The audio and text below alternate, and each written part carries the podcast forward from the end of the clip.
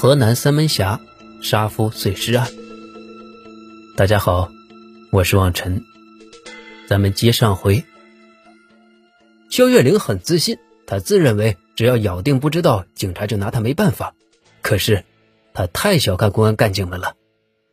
虽然她的伎俩给审讯人员带来了一定的困难，但是在多轮较量之后，在审讯人员强大的攻势面前，她的嘴终于是被撬开了。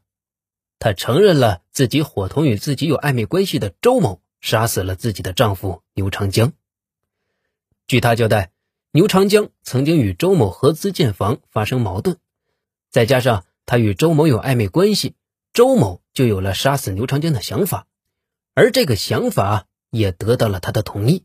最终，周某将牛长江杀害并分尸。肖月玲还表示，杀死牛长江的事是周某一个人干的，因为害怕他一点也没有参与，最多也只能算一个从犯。而根据肖月玲的交代。警方很快对周某进行了调查，但在调查中得知，不管是作案时间还是作案地点，周某都有充分的证据证明自己不是杀人凶手。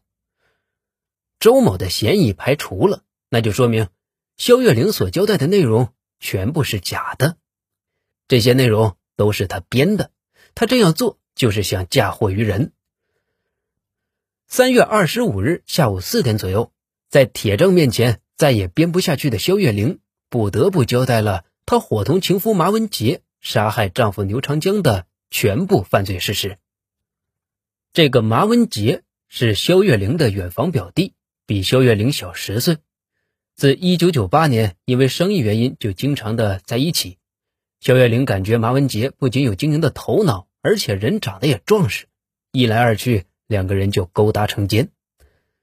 就在肖月玲供出马文杰的当天下午，为了防止打草惊蛇，让马文杰跑掉，卢氏县公安局迅速展开抓捕行动。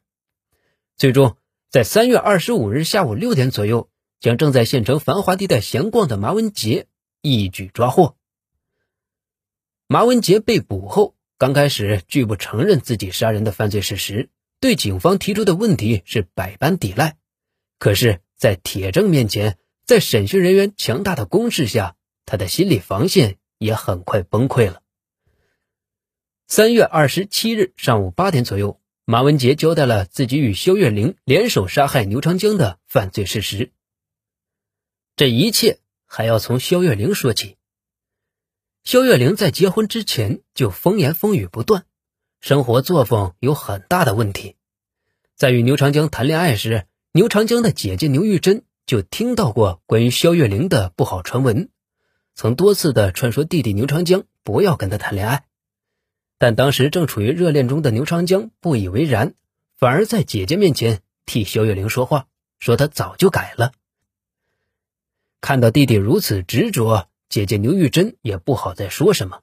肖月玲也确实没有什么出格的事情出现，还算老实，并且她还很能干，可以说在结婚的初期。两个人的日子过得还是挺和和美美的，可是随着时间的推移，肖月玲的本性就逐渐显露出来了。她背着牛长江开始和别的男人厮混。一九八七年，知道实情的牛长江怒不可遏的与肖月玲离婚。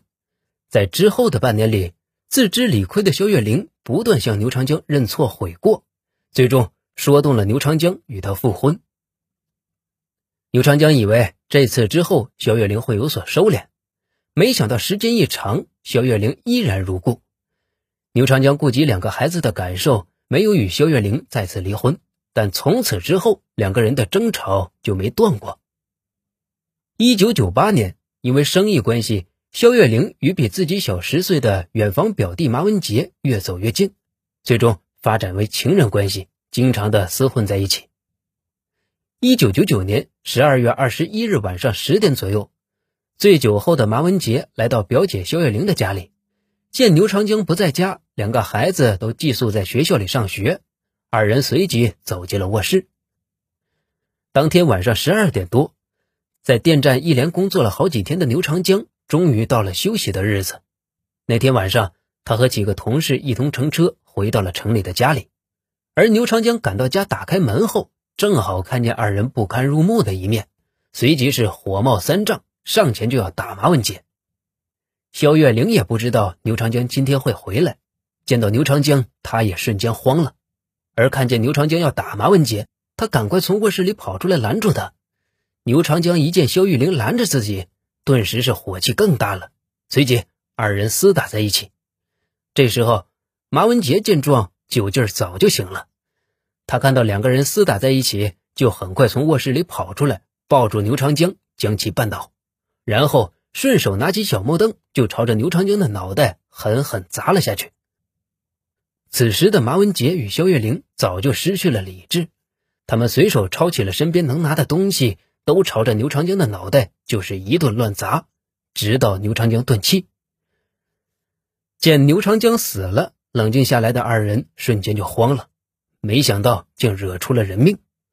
二人先是慌慌张张的将牛长江的尸体抬到了二楼的卫生间里，为了掩饰自己杀人的事实，二人开始密谋，决定毁尸灭迹。将牛长江的尸体分尸。第二天上午八点左右，肖月玲上街买了钢锯条、绳子、塑料布等工具，回到家之后便和马文杰一起残忍的行动了。当天下午一点之后，马文杰开着摩托车，带着肖月玲，将尸块带到北大渠不同的地段焚烧后扔到水中。晚上八点左右。他们又将作案工具以及所有沾满血迹的衣服带到郊外焚烧后埋了起来。这一切做完之后，二人煞有介事的指天发誓绝不出卖对方。二人本以为做的天衣无缝，谁也查不出是他们干的，以后可以高枕无忧了。可是他们怎么也想不到，张老汉的无意发现，让他们的暴行逐渐显露出来。两千年九月二十一日，卢氏县人民法院对此案作出判决，以故意杀人罪判处肖月玲、马文杰死刑。两千零一年四月二十二日，肖月玲和马文杰被执行了死刑，这起轰动一时的杀夫碎尸案也终于画上了句号。一日夫妻百日恩，百日夫妻似海深。